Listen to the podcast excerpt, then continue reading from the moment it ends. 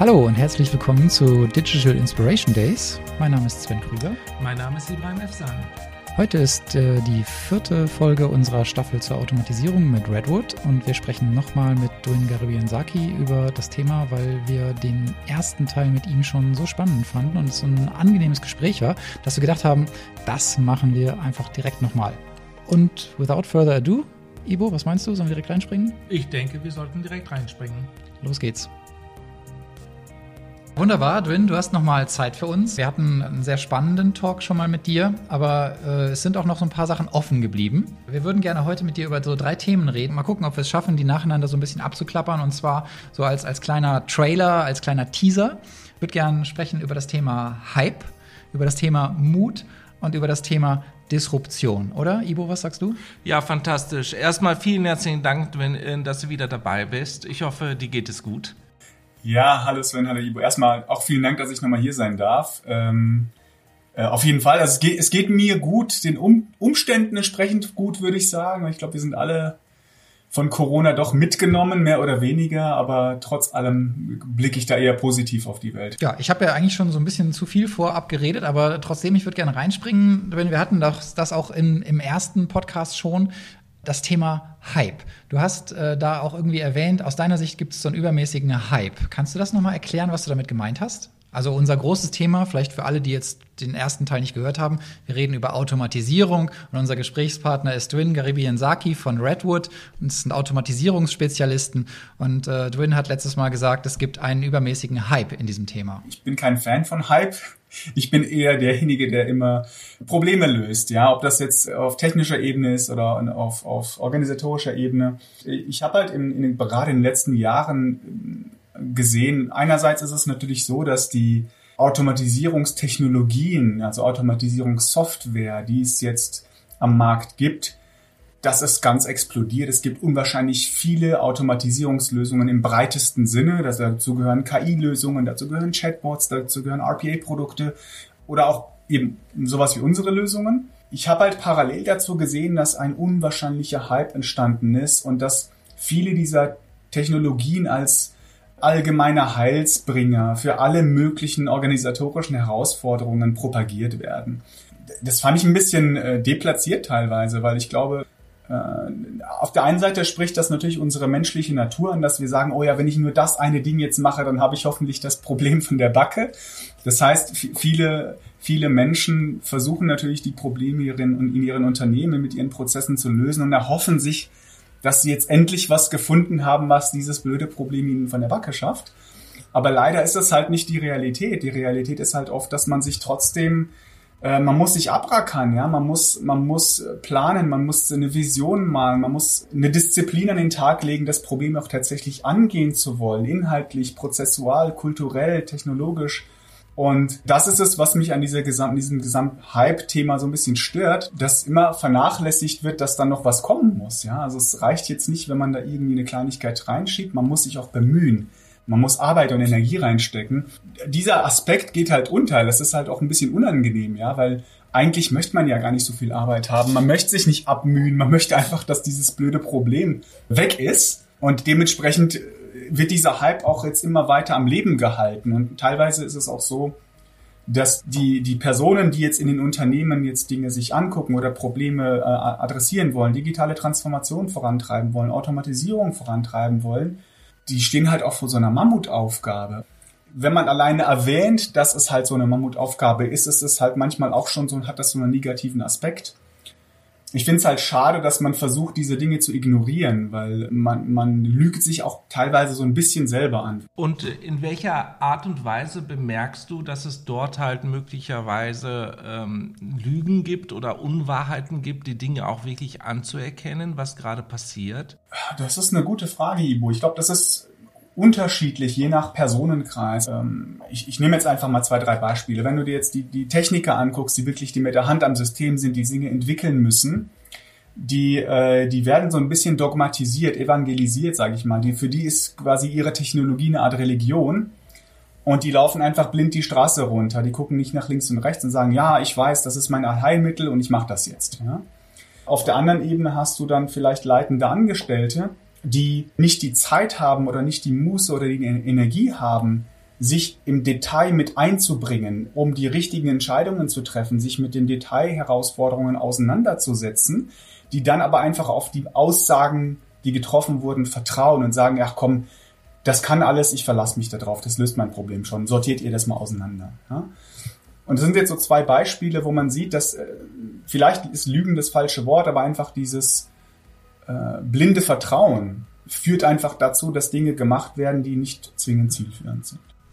Mir fällt auf, dass wir ungefähr die letzten vier Minuten in einem unglaublich äh, theoretisch diffus unbestimmten Raum so herumlavieren. Und das ist vielleicht auch, was dich stört. Ne? Also es gibt einen, einen Hype um etwas, was man mit sehr viel Erwartungen verknüpft, was aber unkonkret ist. Und ich persönlich finde, dass der Begriff KI, wenn man künstliche Intelligenz sagt, das dann eigentlich schon markiert ist, dass man eigentlich nicht so genau weiß, wovon man redet. Weil in dem Moment, wo künstliche Intelligenz tatsächlich angewendet, implementiert und konkret ist, hat sie einen anderen Namen. Und du hast ja, also wir nennen es dann vielleicht Automatisierung. Vielleicht sagen wir Chatbots, was du erwähnt hast. Oder vielleicht sagen wir RPA, was du erwähnt hast. Wobei ich das nicht als KI bezeichnen würde, aber gehört vielleicht irgendwie im weitesten Sinne dazu. Aber sag doch mal, in Bezug auf das Thema KI. Ist das auch ein, ein Hype-Aspekt für dich? Zum, zum Teil würde ich das sagen, weil ich glaube schon, dass KI einen absoluten Stellenwert hat heute und auch in der Zukunft, weil es ganz andere Geschäftsmodelle ermöglichen wird. Es wird ganz bestimmte Probleme für uns lösen, die wir heute noch nicht lösen können. Aber in dem Umfeld, in dem ich mich bewege, in dem sich Redwood bewegt, wo es darum geht, wirklich so Kerngeschäftsprozesse in, in, in Unternehmen zu automatisieren, da sehe ich KI jetzt nicht als den Heilsbringer, weil dafür ist es zu speziell. Also ich kann mit KI keine allgemeine, also ich kann ja noch keine allgemeine intelligente Automatisierung mit KI so umsetzen. Und das wird auch noch lange dauern, bis das möglich ist. Das heißt, für die Themengebiete, mit denen ich mich jetzt selber beschäftige, aufgrund der, der, des Geschäftsbereichs von Redwood, ist KI keine, noch keine Lösung, muss man so sagen. Aber um jetzt neue Services zu entwickeln, neue Geschäftsmodelle zu etablieren, da ist KI auf jeden Fall sinnvoll und das ist auch, da ist es kein Hype. Aber es wird halt oft durcheinander gemischt. Also man mischt, man, man benutzt halt KI und in meiner Wahrnehmung oft als, äh, als Totschlagargument, dass man sagt, ja, mit KI kann ich alles machen. Und das ist halt eben meiner Meinung nach dann doch der Hype da drin. Mich interessiert das total, was äh, in den letzten zehn Jahren beispielsweise für Sprünge waren in der Entwicklung äh, der Automatisierung, weil ich glaube, wenn wir jetzt schon darüber sprechen, halt über die Trends und KI, wie dann in der Zukunft das Ganze aussehen soll, was ist denn da passiert in den letzten zehn Jahren, dass wir halt einfach mal einen Status quo wissen, wo befinden wir uns gerade?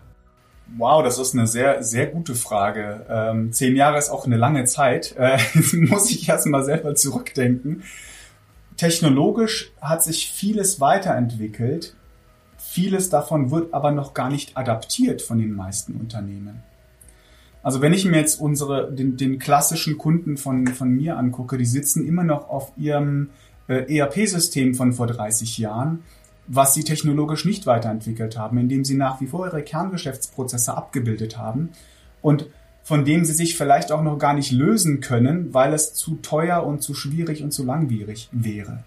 Es gibt so viele tolle äh, neue Technologien am Markt, eben diese äh, das maschinelle Lernen, die Chatbots, äh, verschiedene andere Technologien, die neue Dinge ermöglichen, neue eine neue Art von Kundenservice ermöglichen, eine, eine neue Art der Intimität mit dem Kunden ermöglichen, die aber noch gar nicht so adaptiert werden. Ja, und das ist so mein, mein Blick. Das ist jetzt natürlich sehr einfach gesprochen, aber wenn man jetzt auch auf dieses Hype-Thema nochmal zurückguckt, ich glaube, dass halt eine sehr große Kluft ist zwischen dem, was heute technologisch möglich ist und zwischen dem, was eigentlich bei den Unternehmen wirklich genutzt wird und eingesetzt wird. Ja, die laufen halt schon tatsächlich zehn Jahre hinterher teilweise. Ist das sowas, wo du dann reinspringst und sagst, Mensch, äh, für euch wäre es wirklich mal an der Zeit, an den und den Stellen äh, zu modernisieren, zu automatisieren? Ähm, das, das machen wir natürlich teilweise, aber ich glaube auch, dass, dass viele der Unternehmensberatungen, mit denen wir halt zusammenarbeiten, auch diese Rolle einnehmen. Also wir sind als äh, Klar, wir sind ein Softwareanbieter. Äh, wir, wir beraten unsere Kunden so gut wir können, auch hinsichtlich ihrer Prozesse und ihrer Strategien. Aber das ist jetzt nicht unser Kerngeschäft. Aber da, wo es, da, wo wir die Kompetenz haben, machen wir das natürlich auch. Okay, äh, lass uns doch mal in, in einen konkreten Kundencase reinspringen. Äh, und dann sind wir eigentlich bei unserem Stichwort Mut. Ähm, Du hast mal äh, erwähnt, dass du da jemanden im Kopf hast oder, oder ein Beispiel im Kopf hast, mit dem wir uns mal beschäftigen könnten. Ja, ich, ich glaube, mein Paradebeispiel für einen mutigen Kunden ist äh, die Ala. Ala, ich weiß nicht, wer, wer die alle kennt. Also die, jemand, der Buku Frischkäse kauft, kauft bei Ala Frischkäse. Ja, das ist ein dänisches Unternehmen und wir haben mit denen vor ein paar Jahren äh, ein wirklich tolles Projekt gemacht, ein sehr intensives Projekt, um deren Finanzabschlussprozesse komplett zu automatisieren. Ich fand das sehr inspirierend, auch die, einerseits, weil die, das am Schluss auch ein sehr erfolgreiches Projekt war, aber auch, weil die Mentalität der Kollegen bei ALA die richtige war. Also die haben den Mut aufgebracht, Dinge wirklich zu hinterfragen oder auch sich immer zu sagen, wollen wir das in Zukunft auch so machen? Wir haben es jetzt die letzten Jahre gemacht. Macht das Sinn? Sie haben den Mut gehabt, Dinge zu hinterfragen. Sie haben den Mut gehabt, Dinge anders zu machen. Und sie haben den Mut gehabt, entsprechende Entscheidungen zu treffen, wenn Prozesse eben umgestaltet werden mussten, um sie sinnvoll zu automatisieren. Und letztendlich haben wir es auch geschafft, mit ihnen in, innerhalb von neun Monaten ihren gesamten Abschluss zu automatisieren, zu mehr als glaube 97 Prozent, also 97 Prozent aller Tätigkeiten werden maschinell jetzt erledigt. Und das geht aber nur, wenn man eben diesen Antrieb hat. Und das war das, was ich vorhin meinte mit dem Hype. Ja, man, wenn man weiß, was man will und wenn man bereit ist, die Energie zu investieren, wenn man bereit ist, die Entscheidungen zu fällen, wenn man diesen Mut aufbringt, diese Bereitschaft aufbringt, dann kann man fantastische Ergebnisse erzielen. Und teilweise haben wir andere Kunden, wir, wir organisieren halt auch solche Roundtables mit unseren, mit unseren Kunden, die sich dann auch austauschen können. Und die haben dann ganz, ganz erstaunt auf die ALA geguckt und haben gesagt, was, das habt ihr geschafft? Ja? Na klar haben die es geschafft. Die haben die richtigen Leute mit der richtigen Einstellung zusammengebracht in ein Projektteam und dann haben wir das einfach gemacht. Dieser Mut ist es, den ich halt ähm, teilweise vermisse. Auch, also das, natürlich kann man nicht alle über einen Kamm scheren, das möchte ich auch gar nicht aber ich sehe halt relativ oft eine gewisse Zögerlichkeit. Eine Zögerlichkeit, diese Entscheidungen zu fällen. Wo wollen wir überhaupt hin? Diese Zögerlichkeit zu sagen, ja, ich weiß, es ist viel Arbeit, aber wir werden es trotzdem machen. Und, und diese, diese Energie, diesen Antrieb, der fehlt teilweise. Und ich glaube, dass der aber fast am wichtigsten ist, wenn man signifikante, nachhaltige Verbesserungen in seinen Prozessen machen will. Ob das jetzt ein Finanzabschluss ist, ob das jetzt irgendwelche Bestellvorgänge sind, wo die Kunden im Internet was bestellen und ihre Artikel schnell bekommen, oder ob das irgendeine andere Art von Dienstleistung ist. Wenn ich nicht, wenn ich das nicht kritisch hinterfrage und nicht die Energie reinstecken möchte, wird es nicht den gewünschten Effekt erzielen. Ja, passiert es denn auch manchmal, dass man vielleicht zu mutig ist bei solchen Entscheidungen? Absolut. Ja, und das kann natürlich immer passieren und das ist halt auch da komme ich auch wieder auf das Hype-Thema zurück. Manchmal lässt man sich halt vom Hype überrumpeln oder man ist zu mutig und dann läuft man halt in das Risiko rein, dann äh, das, was daneben geht.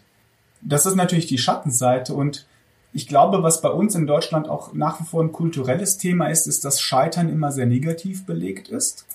Und diese Angst vor dem Scheitern treibt natürlich diese Zögerlichkeit wir haben auch schon Projekte erlebt, wo es halt echt schwierig war. Da muss man kämpfen. Also sowohl von unserer Seite als auch von Kundenseite. Aber ich glaube, das Wesentliche dabei ist es, dass man das Ziel nicht aus dem Auge verliert und dann weiter darauf hinarbeitet. Wie funktioniert das eigentlich bei euch? Weil wenn man solche Projekte aufsetzt, muss es ja Parallelsysteme geben. Das muss ja das äh, laufende System ja weitergehen und das neue System muss ja aufgesetzt werden. Da fehlt mir so ein bisschen halt die Fantasie, wie ihr das dann macht. Vielleicht kannst du uns da aufklären. Also normalerweise ist es so, dass wir, wenn wir so Projekte machen, hat man also klassisch IT so eine dreistufige Vorgehensweise. Man hat irgendwas, was man entwickelt, das macht man in einer dedizierten Entwicklungsumgebung. Wenn man es fertig gebaut hat, dann äh, transportiert man das in eine Testumgebung und testet, ob es das tut, was es soll. Und wenn das alles tut, was es soll, dann überführt man das in das produktive System, wo dann wirklich auch schon die Geschäftsprozesse kritisch äh, produktiv laufen, wo es man quasi einschaltet und anfängt wirklich zu nutzen. Also ganz klassische äh, Vorgehensweise bei, bei Systemimplementierung. Das machen wir natürlich auch. Das, was wir inhaltlich tun, ist ja letztendlich sowas wie eine intelligente Fernbedienung. Ja, ich weiß nicht, ob ich das Beispiel schon mal erwähnt hatte, aber für den einen oder anderen, der halt mal so, so einen Media Receiver hatte und so seinen Blu-ray-Player dran geschlossen hat und seinen Fernseher dran geschlossen hat. Du kannst ja halt fünf Fernbedienungen haben, wo du die verschiedenen Dinge einschaltest nacheinander, bevor du dann den Film gucken kannst, oder du programmierst dir halt so eine smarte Fernbedienung und drückst auf einen Knopf und dann läuft dein Film halt los. Und so ähnlich kann man sich das vorstellen, was wir tun. Wir haben halt so eine Art programmierbare, Fernbedienung. Es ersetzt nicht den Fernseher, es ersetzt nicht den Media Receiver. Du brauchst aber halt nur noch einen Knopf, damit alles läuft. Und das, sowas in der Art implementieren wir. Und natürlich muss man halt gucken, ob man am Schluss dann das Bild sieht, was man sehen möchte, bevor man dann die Fernbedienung tatsächlich nutzen kann. Und so, so gehen wir einfach vor, wenn wir, wenn wir die Prozesse äh, automatisieren ähm, wir, wir testen sie, wir gucken, ob hinten das Ergebnis äh, rauskommt, was man sich erwartet. Und wenn das tatsächlich der Fall ist, dann kann der Kunde das dann nutzen. Ich stelle mir das gerade so vor, als äh, würdest du irgendwie in so einer NASA-Station sitzen wie bei Houston. Alles ist installiert und jetzt gibt es ein Go. Das alte System wird komplett abgeschaltet, das neue eingeschaltet. Ähm, was für ein Gefühl ist das denn, wenn halt so ein Riesenprojekt mal zum Start kommt? es sind verschiedene Gefühle. Es sind immer, es ist immer natürlich ein gewisses Maß an Stolz dabei, weil man ja sieht, man hat was geschaffen, man hat tatsächlich was bewegt und auch vor allem im Sinne des Kunden. Also ich, ich selber bin extrem versessen davon, dem Kunden wirklich was zu bieten dafür, dass er mit uns arbeitet und dass man dann das schafft und das Projekt irgendwie produktiv setzt, das erfüllt einen natürlich mit Stolz.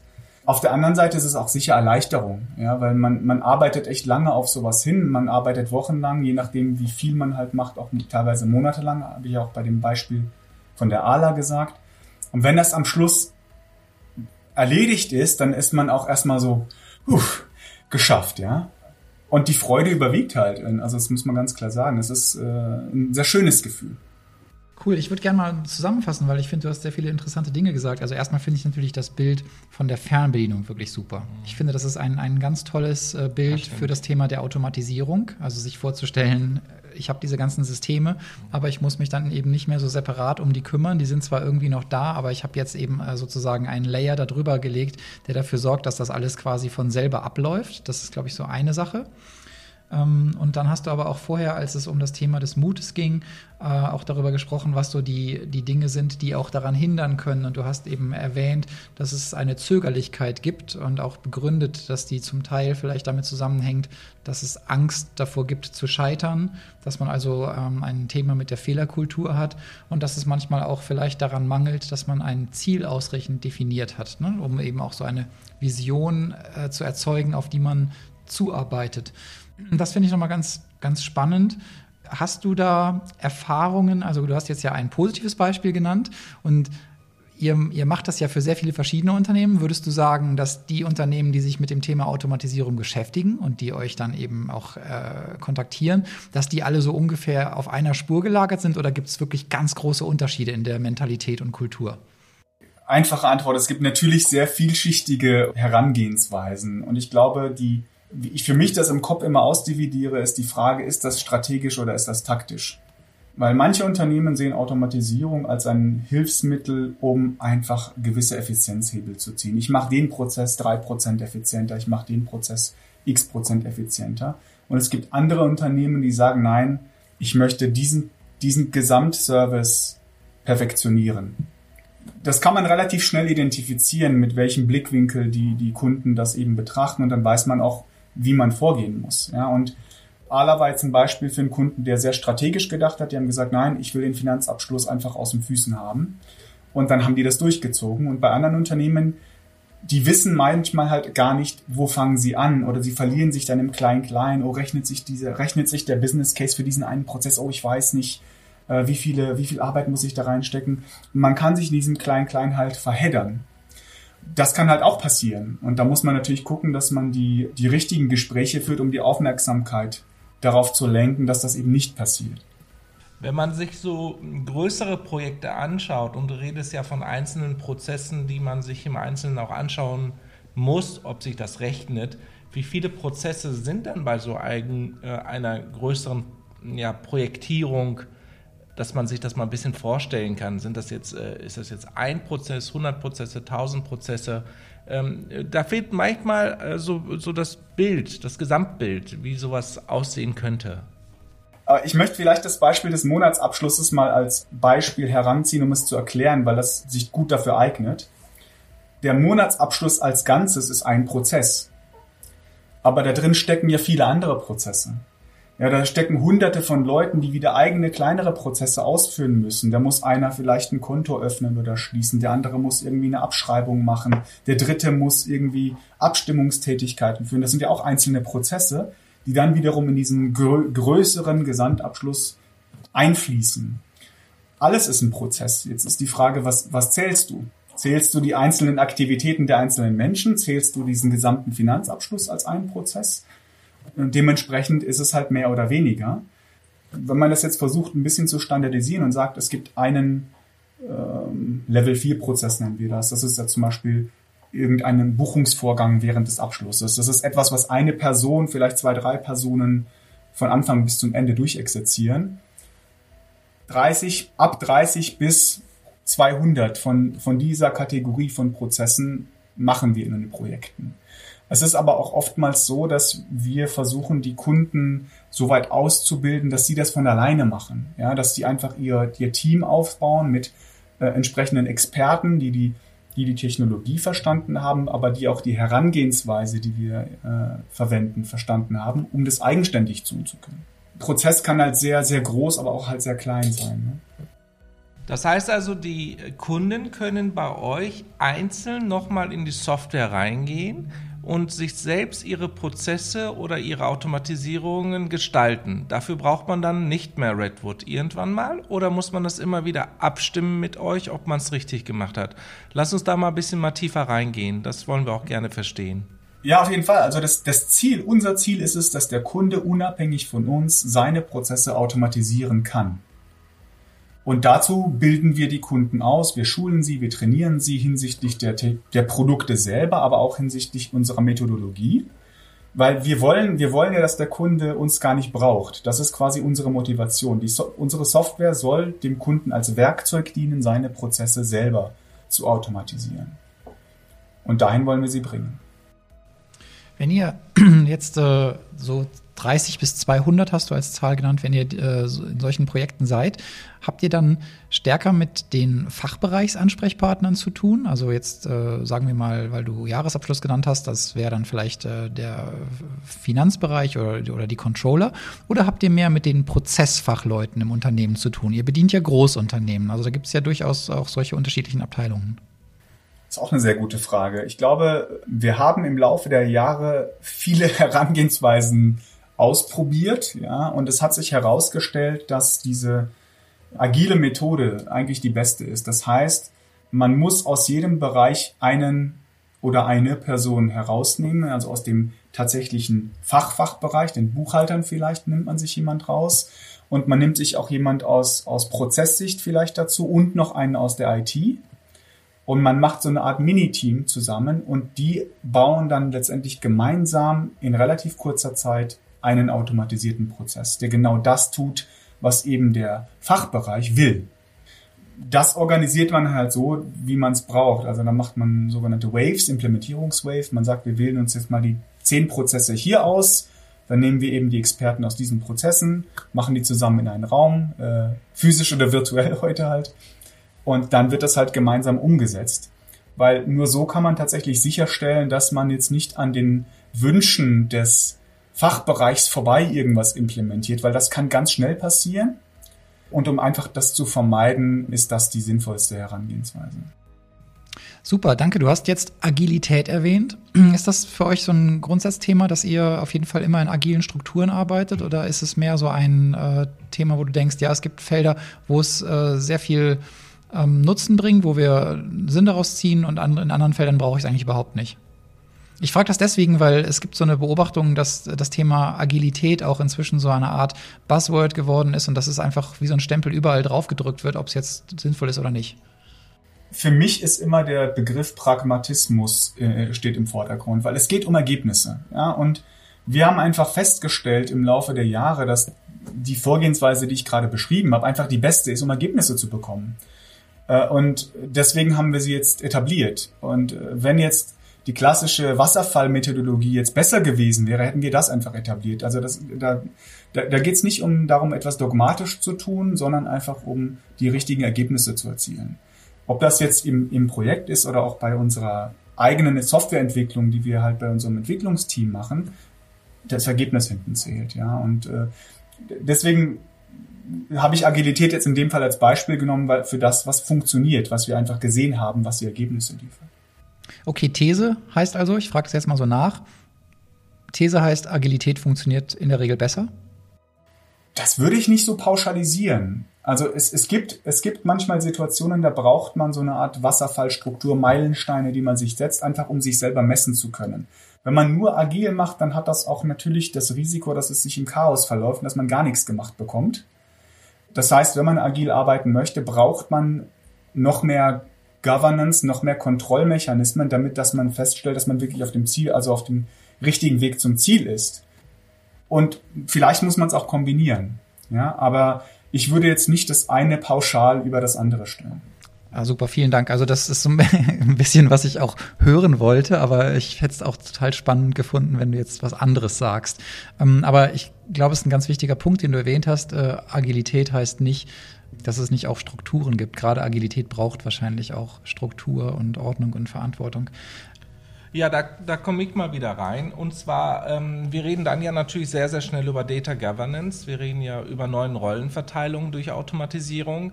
Dadurch verändern sich ja auch Managementaufgaben und auch Managementrollen. Ähm, ist es denn auch manchmal kompliziert, den Leuten zu erklären, hör mal zu, dein, dein Prozess ist jetzt ein bisschen automatisiert worden, daher hast du weniger äh, Rolle jetzt in dem Thema weil ich glaube, das ist ja auch nochmal ein Riesenbereich, diese ganzen Data Governance Sachen auch wirklich zu etablieren. Das müsstet ihr ja auch zum Teil machen, glaube ich, oder? Oder haltet ihr euch da komplett raus? Ja, ich, ich, muss, ich muss kurz meine Gedanken sortieren. Grundsätzlich ist es so, dass man sich aus dem Thema nicht raushalten kann, weil wenn man im Projekt steckt, dann kommen diese Themen hoch und man muss sie halt adressieren, so oder so. Ich glaube schon, dass Automatisierung die Arbeitsweise verändert oder auch verändern sollte, weil wenn man sie nicht verändert, hat man was falsch gemacht bei der Automatisierung. Und wenn es das verändert, muss man natürlich dafür sorgen, dass alle Beteiligten sich mit dem Endergebnis auch wohlfühlen. Weil die Veränderung äh, für den einzelnen Mitarbeiter bedeutet es halt, dass sie gewisse Dinge nicht mehr tun brauchen. Das ist vielleicht gut, vielleicht aber auch schlecht für die, äh, also aus ihrem Blickwinkel gesehen, ja. Äh, für die äh, entsprechenden Abteilungsleiter, Teamleiter bedeutet das auch, dass sie vielleicht die Ergebnisse der Arbeit anders prüfen müssen. Sie gehen jetzt halt nicht durch die Runde und fragen ihre Mitarbeiter, hast du das gemacht? Hast du das gemacht? Was ist hier bei dem Ding und Ding rausgekommen? Sondern die gehen stattdessen irgendwo auf ein Dashboard oder auf ein Report und gucken sich dran, äh, gucken sich an, was passiert ist. Also die, die Veränderung kommt und in den allermeisten Fällen eigentlich immer hat die Automatisierung das Ziel, dass alle Beteiligten weniger Arbeit haben sollten damit. Das ist einfach was, was man natürlich abstimmen muss. Das muss man diskutieren. Worin besteht das? Wie sieht es aus? Was verändert sich für euch? Äh, aber auch da das Thema Change Management, das ist halt ganz oft etwas, was, was wir versuchen mit dem Kunden zu machen, wobei der Kunde im Lead sein muss. Es ist ja seine eigene Unternehmenskultur. Die Leute, die Abteilungsleiter kennen ihre Leute besser, als wir sie kennen. Die haben ein anderes Vertrauensverhältnis miteinander. Wir versuchen natürlich darauf aufmerksam zu machen, dass diese Dinge kommen. Die meisten Leute wissen das aber auch schon. Ja? Und es geht einfach darum, zu erklären, worin besteht die Veränderung, warum ist sie positiv, wie wird euch tatsächlich geholfen dadurch. Wenn ich das alles so von meinem geistigen Auge mir vorstelle, dann weiß ich auch nicht warum, aber dann sehe ich da einfach so einen, so einen Haufen Techies, so ein Haufen Typen, die da rumwuseln. Das bringt mich so ein bisschen auch aus dem Gedanken der Agilität heraus in das Thema der Diversität. Ich will auch gleich in so einen anderen Bereich des, des äh, Gesprächs umschwenken. Aber wie ist das eigentlich? Habt ihr, habt ihr mit diversen Teams zu tun oder ist das nach wie vor so ein reines Techie-Männer-Business? Also da muss man ehrlich sagen, der Schwerpunkt ist immer noch sehr Techie-Männerlastig. Ja? Also es gibt mehr und mehr Frauen, das finde ich toll. Also ähm, einfach weil die ich merke halt, in, in gemischten Teams gibt es eine ganz andere Atmosphäre. Und das ist eine schöne Atmosphäre, eine begrüßenswerte und wünschenswerte Atmosphäre. Und da, wo das da ist, gibt es auch bessere Ergebnisse. Die Realität ist aber tatsächlich so, dass das halt, das IT-Thema ist nach wie vor sehr stark mit Männern besetzt. Es wird aber mehr. Ja, das sehe ich tatsächlich auch. Okay, gut, dass das jetzt nicht wie so ein Schalter ist, wo man draufdrückt und dann sind plötzlich irgendwie 50-50 Männer, Frauen besetzt, ist, glaube ich, so ein normaler Prozess. Aber ich finde die Fragestellung deswegen interessant, weil ich jetzt auch gerade so ein bisschen in der, in der Diskussion auf Social Media beobachte, dass es einfach viele Leute gibt, die sich wirklich, äh, ehrlich gesagt, jahrzehntelang niemals um das Thema gekümmert haben und mehr oder weniger über Nacht im Laufe der letzten sechs bis zwölf Monate zu Frauenrechte-Verfechtern und, und Gleichstellungsbeauftragten äh, scheinbar geworden sind. Aber Tatsache ist ja nun mal, und da gibt es auch ja sehr viele Untersuchungen darüber, diverse Teams sind eben erfolgreicher. Und du hast es auch gerade eben dargestellt. Ne? Also die Ergebnisse werden besser. Was glaubst du, woran liegt das eigentlich? Ich glaube, das hat eigentlich, ist jetzt meine persönliche Meinung, ich glaube, das hat nichts tatsächlich damit zu tun, dass man jetzt mehr Frauen oder mehr, oder mehr Leute aus anderen Kulturen hat, sondern dadurch, dass es einfach gemischter ist, verändert sich auch die Denkweise der Leute. Man ist offener für andere Meinungen, für andere Herangehensweisen, für Ideen. Und das ist es, was die besseren Ergebnisse liefert. Das ist nicht die Tatsache, dass jetzt da auch noch eine Frau dabei sitzt, sondern dass, dass es dazu führt, dass man offener miteinander kommuniziert und eben andere Ideen zulässt, die man vielleicht früher nicht zugelassen hätte. Und das führt meiner Meinung nach zu den besseren Ergebnissen. Ja, ich würde es gern zuspitzen, weil ich glaube, was du gerade gesagt hast, stimmt und ein Aspekt stimmt aber nicht. Ich glaube, es ist tatsächlich schon allein die Tatsache, dass noch jemand anderes mit am Tisch sitzt, was schon das ganze Umfeld und die ganze Atmosphäre und auch die ganze Gedankenwelt verändert. Also insofern ist es vielleicht tatsächlich der Punkt, wenn man über Diversität nachdenkt, dass allein die Tatsache, dass sie überhaupt besteht und sichtbar ist, schon sehr viel ändert ich muss gestehen, ich finde es ein bisschen skurril jetzt selber ähm, von meiner Person aus über Diversität zu reden, weil ich bin halt, ne, wir haben ja das ist ja letztes Mal gesagt, ich bin im Iran geboren, ich bin armenischer Abstammung, äh, lebe mein Großteil meines Lebens in Deutschland. Ich lebe, ich bin Diversität, ja. Also dass die Tatsache, dass ich hier mit euch sitze und über das Thema sprechen kann, spricht eigentlich schon für sich. Deswegen äh, mir fällt es schwer, quasi diesen Blickwinkel von außen einzunehmen, was das Thema angeht, weil durch Diversität bin ich eigentlich jetzt der geworden, der ich bin, dadurch, dass Diversität gelebt worden ist an der einen oder anderen Stelle. Das heißt, ich, ich arbeite meistens in Umfeldern, wo das eigentlich schon vermeintlich normal ist, ja, also zumindest die Denkweise, aber ich glaube schon, dass wir grundsätzlich sehr viel noch aufzuholen haben, um das weiter zu, zu motivieren, Anreize dafür zu schaffen. Weil ich glaube, diese positiven Veränderungen, jetzt mehr, mehr Mädchen und Frauen in die IT zu bekommen oder auch äh, kulturelle, vielschichtigere ähm, äh, oder auch was die Sexualität von Leuten angeht, dass das keine Rolle spielt. Das sind Themen, die passieren nicht von alleine. Das heißt, es muss schon forciert und motiviert werden. Aber ich glaube, dass das schon auch in die richtige Richtung läuft. Ich glaube, es ist tatsächlich sehr schwierig, auch in dem Kreis, in dem wir hier sind. Wir sind jetzt auch drei Männer, irgendwie alle, alle so mittleren, gesetzteren Alters, äh, irgendwie ja schon so, so ein bisschen arriviert. Äh, das ist äh, eine schwierige Situation, wenn ich mir gleichzeitig angucke, dass wenn man beispielsweise in die großen Digitalkonzerne blickt und man das Thema Diversität anguckt, dann sieht man eben, äh, es gibt einfach auch da wenig immer noch viel weniger Frauen in Führungspositionen. Das Thema der, der, der Race-Thematik beispielsweise, also es gibt bei, bei Google, Facebook, Microsoft und so weiter, es gibt also irgendwie weit unter 10 Prozent äh, People of Color und also da ist noch ganz, ganz viel zu tun. Und auch du, ehrlich gesagt, klar, du kommst aus einem diversen Hintergrund, aber wenn man dich jetzt irgendwie auf einer Party trifft, dann würde man das ja im ersten Moment überhaupt gar nicht merken. Und ich glaube auch die Leute, die den Podcast hören,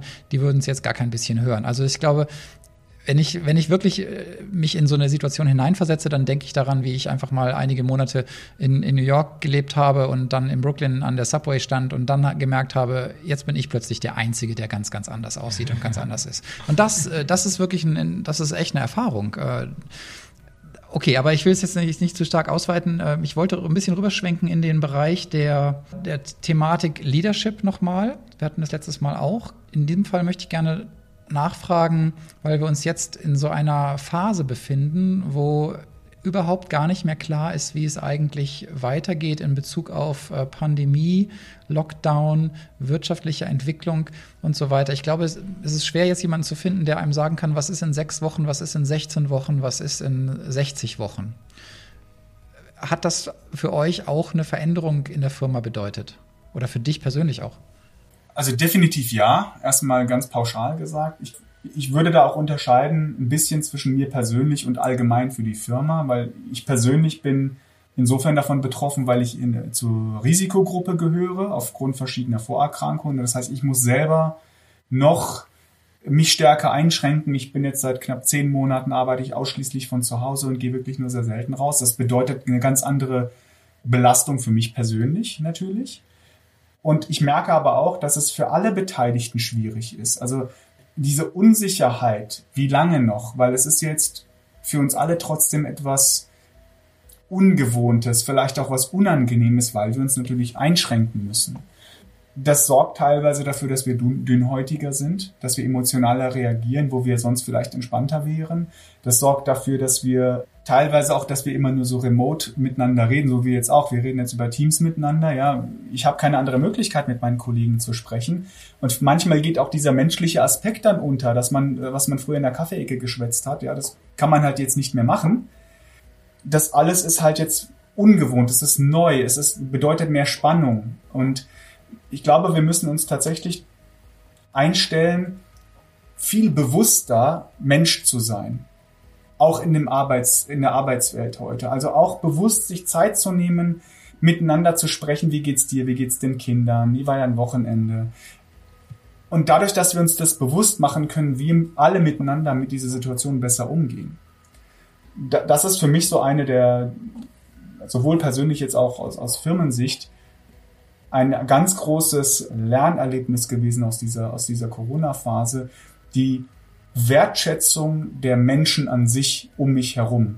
Egal, ob das jetzt meine persönlichen Freunde sind, meine Eltern sind, meine Arbeitskollegen sind. Diese Pandemie hat mir quasi aufgezwungen, zu hinterfragen, wie ich mit diesen Menschen umgegangen bin und wie ich den Kontakt mit diesen Menschen gepflegt habe und wie ich ihnen meine Wertschätzung auch gezeigt habe wie ich ihnen zuhöre, wie sehr ich mich darauf einlasse, was sie halt erzählen. Für mich ist das auch wiederum was Positives und ich, ich glaube, das ist, wie wir das für uns auch managen, wie, wie wir das quasi nutzen können, um diese Unvorhersagbarkeit, wie lange das jetzt noch geht, akzeptierbarer zu machen. Das heißt, wenn, wenn wir für uns einen Weg finden, die Wertschätzung aufrechtzuerhalten, das Menschsein aufrechtzuerhalten, die innere Balance nicht zu verlieren dadurch, dann werden wir auch damit jetzt zurechtkommen, ob das jetzt vier oder fünf oder sechs Monate dauert oder vielleicht noch länger. Wenn wir das aber nicht schaffen, dann wird es uns zermürben. Und, äh, und das ist, glaube ich, die Gefahr, die, die ich jetzt sehe, wenn, wenn, wenn wir uns nicht bemühen, uns darauf einzulassen, dass wir dann zermürbt werden von dieser ja, Alternativlosigkeit dieser Situation. Ja, und äh, da muss man meiner Meinung nach wirklich äh, eine bewusste Entscheidung treffen, dem entsprechend Aufmerksamkeit zu widmen. Was tust du, also wenn du jetzt zehn Monate relativ stark auch an, an dein Haus gebunden bist, was tust du, um dich aus so Phasen rauszuholen? Weil du wirst wie jeder Mensch dann auch mal so Tage haben, wo du denkst, oh Mann, äh, ich, ich weiß nicht mehr, wie ich das noch hinkriegen soll. Äh, hast du Tipps oder, oder was ist so dein Rezept, um, um irgendwie trotzdem so den Spirit hochzuhalten? Weil du hörst dich ja schon motiviert und positiv eingestellt an ich glaube, es fängt erstmal daran, genau das, was du gerade gesagt hast. Erstmal sollte man versuchen, eine positive Grundeinstellung zu haben. Das ist schwer genug manchmal, ja, aber man muss immer Optimist sein. Ich bin von mir aus Optimist, aber ich glaube, das, das hilft natürlich. Es hilft aber auch, wenn man für sich in Ruhe, Ruheinseln oder Inseln der Ruhe hat. Ja, ob das jetzt ein Spaziergang ist, den man machen kann, oder ob das jetzt ist, dass man sich auf sein Laufband stellt oder einfach, dass man Zeit für sich hat, um auch ein bisschen runterzufahren. Ich glaube, das ist echt wichtig, weil das geht teilweise verloren. Also man ist, man ist an diesem, in dem normalen Arbeitsalltag ist man ja sowieso drin man, und man kommt ja auch aus diesem Umfeld nicht raus, teilweise. Und sich dann einfach zu befreien und zu sagen, ich habe, ich nehme mir nur die Zeit für mich, ich tue nur was für mein persönliches Wohlbefinden, ich mache jetzt mal zehn Minuten Yoga oder äh, ich mache eine Meditationsübung oder ich gehe ein bisschen was spazieren. Einfach die, sich die Zeit bewusst für sich selber zu nehmen hilft und das ist das, was ich mache, um sich da wieder ein bisschen auszubalancieren. Hast du vorher schon so ein bisschen diese Haltung gehabt oder ist das etwas, was du jetzt wirklich dir in, in dieser Krise angeeignet hast und neu gelernt hast? Das ist ein guter Punkt. Also ich persönlich, ich hatte die gedanklich die Einstellung schon, aber ich habe es nicht gemacht. Ich wusste, dass es das Richtige ist, aber ich habe es nicht gelebt. Und äh, die Krise hat mich jetzt dazu gezwungen, letztendlich es auch zu leben. Auch da, da, wie gesagt, ich bin ein Optimist, aber darin sehe ich auch das Positive dieser Krise. Sie hat die Alternativlosigkeit dieser Situation hat es, hat mich dazu genötigt, meine Gewohnheiten zu ändern, meine Einstellung auch wirklich zu ändern und auch anders zu tun. Und ich komme jetzt gestärkt oder verändert aus dieser Situation heraus und darin sehe ich was Positives. Ja. Ich, ich habe euch auch jetzt außerhalb von dem Podcast erzählt, dass ich einfach elf Kilo abgenommen habe, einfach weil ich jetzt regelmäßig Sport mache. Ja. Und vor Corona oder ohne dieses Umfeld wäre das echt nicht drin gewesen. Also ich war so in meinem anderen Trott drin. Und ich glaube, das ist halt schon wichtig, dass dass man das auch anerkennt, dass, dass es notwendig ist, diese Veränderungen zu machen, damit man was Positives auch draus ziehen kann. Okay, also für dich war, um es einfach mal so ins richtige Level zu rücken, für dich war elf Kilo abnehmen jetzt auf jeden Fall eine gesundheitlich positive Entwicklung. Es gibt ja durchaus Leute, wo ich mir Sorgen machen würde, wenn die elf Kilo abnehmen würden. Ähm, das finde ich spannend und auch, auch sehr ermutigend und äh, ich glaube, einen wirklich guten Tipp für, für sehr viele, einfach sich nochmal Zeit für sich zu nehmen, zu gucken, was, was ist mir eigentlich wichtig und wie kann ich etwas für mich tun, um auch diese eigenen Energiespeicher voll zu haben, ohne die man ja auch anderen nichts geben kann im Grunde. Ich war schon immer ein Mensch, der sehr empathisch war. Also ich, ich habe sehr viel Wert darauf gelegt, andere wertzuschätzen, aber die und mich selber auch wertzuschätzen. Diese Corona-Pandemie hat das aber auch auf eine neue Ebene gebracht für mich. Also, dass ich das noch viel bewusster mache, noch wertschätzender und es es hat mir einfach ermöglicht, dahingehend noch ein, ein besserer Ehemann vielleicht zu sein, ein besserer Vater zu sein, ein besserer Sohn zu sein, ein besserer Chef zu sein, weil ich glaube, dass, dass es auch heute gebraucht wird. Also man muss diese Schippe Empathie drauflegen, um mit dieser Situation einfach besser parat zu kommen. Und das hat es mit mir tatsächlich gemacht. Also heißt Empathy Leadership, das ist ein Riesenthema, was jetzt kommen könnte. Auf jeden Fall. Also ähm, für mich ist Empathie das Schlüsselthema, um erfolgreich zu sein. Egal in welcher Situation, ob als Leader oder als, als äh, Berater oder was auch immer. Ja, man muss empathisch sein, sonst wird man nicht so weit kommen. Ganz besonders in, de, in dieser Pandemiesituation, da ist das natürlich noch noch, noch wichtiger. Fantastisch. Sven, ich weitere Fragen? Keine weitere Frage. Ich finde, das war ein sehr schöner Abschluss des Gesprächs, aber äh, überlassen wir das letzte Wort doch unserem Experten für das Thema. Dwyn, hast du noch einen Punkt, den du gerne bringen möchtest? Ja, also ich, ich habe jetzt relativ viel gesagt. Ich wollte mich an der Stelle erstmal nur bedanken, dass wir gesprochen haben. Es macht unwahrscheinlich Spaß, immer mit euch über diese verschiedenen Themen zu, zu quatschen. Vielleicht am Schluss, ich glaube, die, manchmal muss man Dinge einfach tun. Ja, man weiß, dass es das Richtige ist und man muss es tun. Da braucht man den Mut vielleicht dazu oder man braucht auch vielleicht den kleinen Stupser und äh, es, das Richtige zu tun, wenn man weiß, was es ist, ist eigentlich das, worauf es ankommt. Ja, lieber Sven, ich glaube, jetzt kann man eigentlich nichts mehr hinzufügen. Ich würde sagen, ähm, wir haben jetzt das meiste besprochen. Absolut. Ich sehe es auch so. Ich bin sehr dankbar, dass äh, sich vielleicht drei Leute von Red Bull Zeit genommen haben, uns ihre Expertise aus den verschiedenen Bereichen zu geben. Ich glaube, das ist ein Anbieter, auf den man ruhig ein Auge haben kann. Da wird sich garantiert noch einiges tun in den nächsten Jahren. Garantiert. Und im Bereich Automatisierung sowieso. Ich könnte mir auch vorstellen, dass wir uns das Thema irgendwann noch mal wieder vornehmen. Ja, absolut. Ich glaube, über Automatisierung kann man noch eine ganze Menge äh, sagen. Falls ihr Interesse habt, äh, Redwood kennenzulernen, schreibt uns gerne an. Wir machen gerne den Kontakt. Und ähm, ich denke mal, das Thema Automatisierung muss man nochmal besprechen, gerade was das Thema Social Media Automatisierung anbetrifft, was total relevant ist, weil die meisten das noch nicht genau wissen, wie das funktioniert. Vielleicht können wir uns demnächst mal auch darüber unterhalten. Ja, du bringst natürlich immer deine Lieblingsthemen da noch mit rein, ja. aber dann bei der Gelegenheit würde ich sagen, dann machen wir es aber auch so, dass wir uns nochmal anschauen, was auch im Mittelstand mit Automatisierung geht, weil jetzt haben wir die ja. ganze Zeit nur Sachen für Großkonzerne gehört, ja. aber auch die Mittelständler, die haben ganz viel Potenzial und ganz viele Möglichkeiten. Aber bis dahin würde ich sagen, erstmal herzlichen Dank, dass ihr alle bis hierhin dabei wart. Bitte hinterlasst uns Likes und Kommentare und vergesst nicht, unseren Kanal zu abonnieren. Bis zum nächsten Mal. Bis zum nächsten Mal.